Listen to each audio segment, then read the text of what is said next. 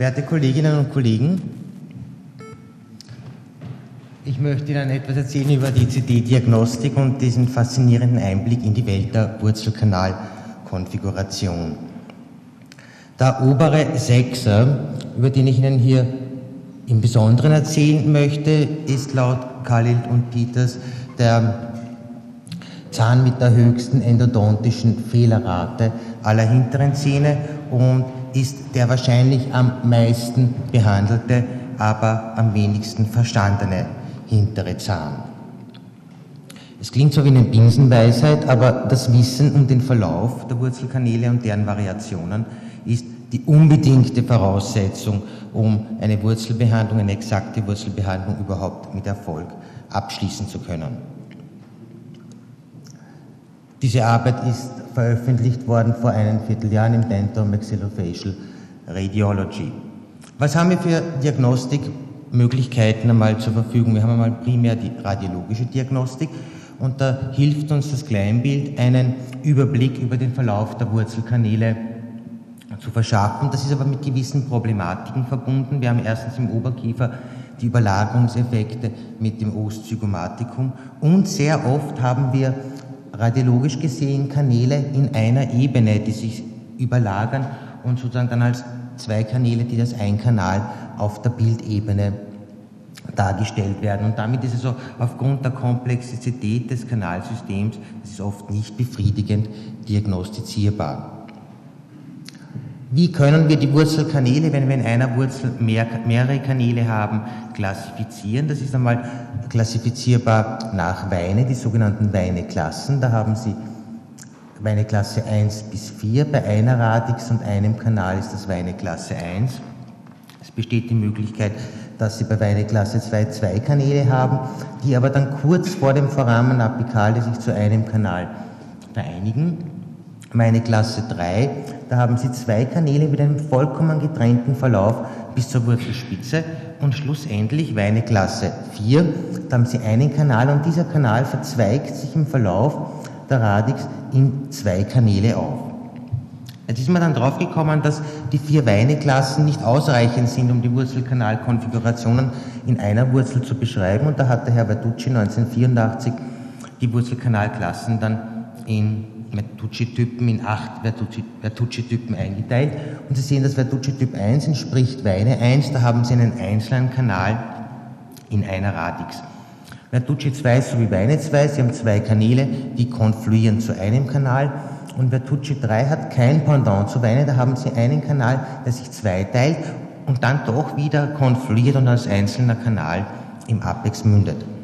Verducci 4 entspricht Weine 3, das sind zwei separate Kanäle bis zum Apex. Und bei Verducci 5 haben Sie, sich, haben Sie einen Kanal, der sich kurz vor dem Apex teilt. Das ist, entspricht also Weine 4.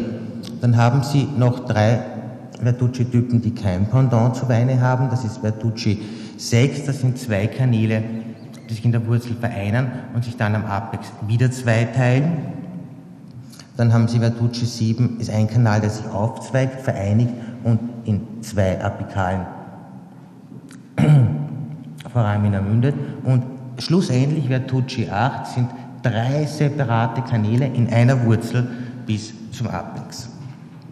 Wir haben uns einmal angesehen, ob die Computertomographie überhaupt eine Aussagekraft hat im Vergleich zur Histologie, dem Goldstandard und haben also die Wurzelkanäle in der mesopukalen Wurzel des ersten oberen Molaren sowohl histologisch als auch mit Computertomographie angesehen. Das haben wir zuerst einmal bei 45 Zähnen gemacht, wo also zuerst natürlich das CD und dann haben wir es erst zerschnitten und dann ist eben die Histologie angefertigt worden. In späterer Folge haben wir dann bei über 1000 Zähnen den Wurzelkanalverlauf mittels CD ausgewertet. Aber zuerst möchte ich Ihnen diesen Histologie-Vergleich zeigen. Sie sehen also hier die zwei, das ist ein Artefakt hier in der Mitte, äh, schnittbedingt, aber Sie sehen also hier zwei Kanäle in der mesiobukalen Wurzel. Auch hier sehen Sie in der mesiobukalen Wurzel zwei Kanäle, das ist die distobukale Wurzel und hier die stärkste Wurzel der oberen Molaren, die palatinale Wurzel. Diese histologischen Bilder, die Sie da jetzt gesehen haben, die gibt es hier auch als CD. Sie sehen also hier das Pulpencavum Und hier verlassen die Kanäle die Pulpa. Sie sehen also hier eindeutig zum Beispiel zwei Kanäle. Hier einen Kanal. Diese zwei hier konfluieren zum Beispiel zu einem Kanal. Und auch hier, hier das Pulpenkavum, sehr eindrucksvoll diese Karies auf diesem Versuchszahn. Und hier die mesiobukale Wurzel mit den entsprechenden Kanalverläufen. Nachdem wir so gesehen haben, dass die Computertomographie der Histologie ebenbürtig ist, haben wir bei 1012 Zähnen den Kanalverlauf der mesopokalen Wurzel mit dem CD untersucht. Und zwar haben wir da 582 Patienten nach dem Zufallsprinzip aus dem CD-Datenpool der Wiener Zahnklinik genommen. Sie werden dann bei den CD-Filmen sehen, da entdeckt man teilweise die Ursache, warum das CD aufgenommen wurde. Es ist jedenfalls nie wegen der Wurzelkanalkonfiguration primär aufgenommen worden. Und wir haben also unter anderem die Weineklassen untersucht, Vertucci-Typen, äh, auch ob chronische apikale äh, Periodontitiden vorhanden sind, äh, Wurzelkanalfüllung hat eine Wurzelspitzenresektion stattgefunden, gibt es Phosrods, also wo Instrumente oder die Wurzelkanalfüllung im Wurzelverlauf aus der Wurzel rauskommt und sind die Zähne eventuell mit Stift versorgt. Ein paar Worte zur Strahlenbelastung. Die Strahlenbelastung beim CD. Sie haben also bei einer durchschnittlichen äh, Strahlenbelastung ist 0,5 Millisievert pro Patient im Jahr in Deutschland bei der Röntgendiagnostik und bei dem dentalen Kleinbildstatus, wo also zehn Bilder aufgenommen werden, Frontzähne, Seitzahnbereich, Oberkiefer und Unterkiefer haben sie 7,09 Millisievert Strahlenbelastung und beim Dental-CD haben sie maximal das 2,2-fache eines konventionellen Zahnfilmstatus. Zuerst haben wir uns bei diesen 1012 Patienten, äh, diesen 1012 Zähnen, das waren also von 582 Patienten, angeschaut, ob die ersten oberen Molaren überhaupt vorhanden sind. Sie sehen also hier einen Häufigkeitsgipfel im sechsten Lebensjahrzehnt, wo diese Zähne nicht mehr vorhanden sind. Merken Sie sich hier das sechste Lebensjahrzehnt ganz kurz. Es wurde kein Unterschied festgestellt zwischen dem Fehlen der linken und der oberen Sechser. Und hier sehen Sie den Häufigkeitsgipfel der Wurzelbehandlungen im vierten Lebensjahrzehnt. Durchschnittlich zwei, zwei Lebensjahrzehnte später waren diese Zähne nicht mehr vorhanden. Insgesamt haben wir 220 wurzelbehandelte Zähne gefunden von den 1012 Zähnen. Teilweise wunderschöne röntgendichte Füllungen, sehr wenige Wurzelspitzenresektionen, wenige Stiftversorgungen und Gott sei Dank sehr wenige Phosruts. Nun zu den Wurzelkanalklassen, zu den Wurzelkanalkonfigurationen. Weine Klasse 1, Sie erinnern sich, ein Kanal in der Wurzel, relativ wenig. Weine Klasse 2, zwei Kanäle, die zu einem konfluieren, schon etwas mehr. Sehr, sehr häufig zwei getrennte Kanäle in einer Wurzel bis zum Apex. Und ein Kanal, der sich im Lauf der Wurzel auf zwei Kanäle aufteilt, zum Glück sehr selten, weil das ja aufbereitungstechnisch auch nicht das Einfachste ist. Interessant sind diese 63 Zähne, die Sie hier sehen, die laut Weine nirgends zuordnenbar waren. Wir haben uns das Ganze dann angesehen, wie das nach Vertucci eingeteilt wird. Da sehen Sie, dass aus diesen 63 Zähnen nur mehr 39 übrig bleiben. Vertucci 1, 2 und 4 und 5 entspricht natürlich Weine 1, 2, 3, 4. Es kommen also nur äh, Vertucci 3, 6, 7 und 8 noch dazu, die aber jeweils sehr gering, eine sehr geringe Anzahl ausmachen. Zu diesen Kanalkonfigurationen habe ich Ihnen CD-Bilder oder CD-Filme mitgebracht und wenn man die also auf einmal abspielt, geht das, rutscht das so geschwind durch, dass man das nicht nachverfolgen kann. Zuerst einmal Verducci 1 ist Weine 1. Sie sehen also hier, beachten Sie hier die mesiobukale Wurzel des Sechsters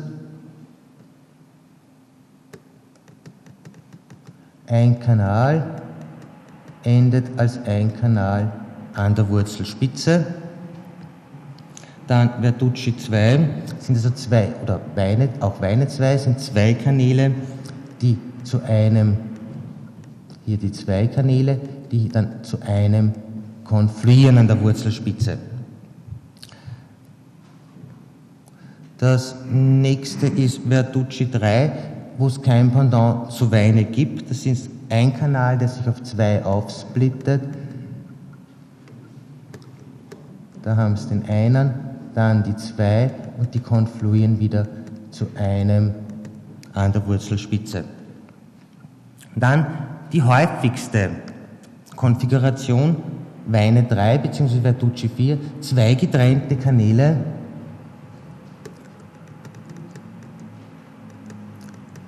im gesamten Verlauf. Der eine hört hier auf, da sehen Sie das Spitzel, das ist ein getrenntes Wurzelspitzel in der mesopokalen Wurzel und der zweite hört dann hier auf. Ist also die häufigste Möglichkeit der Kanalkonfiguration in der mesopokalen Wurzel. Dann Verducci 5 entspricht Weine 4, da haben Sie einen Kanal der sich dann auf zwei Kanäle aufsplittet. Bei Bertucci 6 haben Sie zwei Kanäle, die zu einem zusammengehen und dann wieder zu zwei werden. Und schließlich habe ich Ihnen ein Beispiel von Verducci 8 mitgebracht, wo Sie drei Kanäle, getrennte Kanäle bis zur Wurzelspitze haben. Sie sehen, dass nur in einem eine Wurzelkanalfüllung vorhanden ist. Aber auf dem Kleinbildröntgen, wo Sie hier die Bildebene hätten, würde das natürlich wunderschön gefüllt aussehen. Und Sie sehen also, dass zwei Kanäle hier nicht gefüllt sind. Den gesamten Verlauf hindurch natürlich nicht. Diese 39, die haben wir uns dann nochmal im Besonderen angeschaut, die also angesehen, die nicht klassifizierbar waren nach Verducci und auch nicht nach Weine natürlich und haben uns also die Wurzelkanalkonfiguration dieser 39 Zähne angesehen und sind also darauf gekommen, dass es hier noch ganz spezielle, nicht beschriebene Wurzelkanalkonfigurationen gibt, wobei am häufigsten war, dass wir drei Kanäle haben, die zu zwei Kanälen konfluieren. Das waren von den 39 doch 33 Stück. Der Rest waren also andere, wesentlich seltenere Sonderfälle.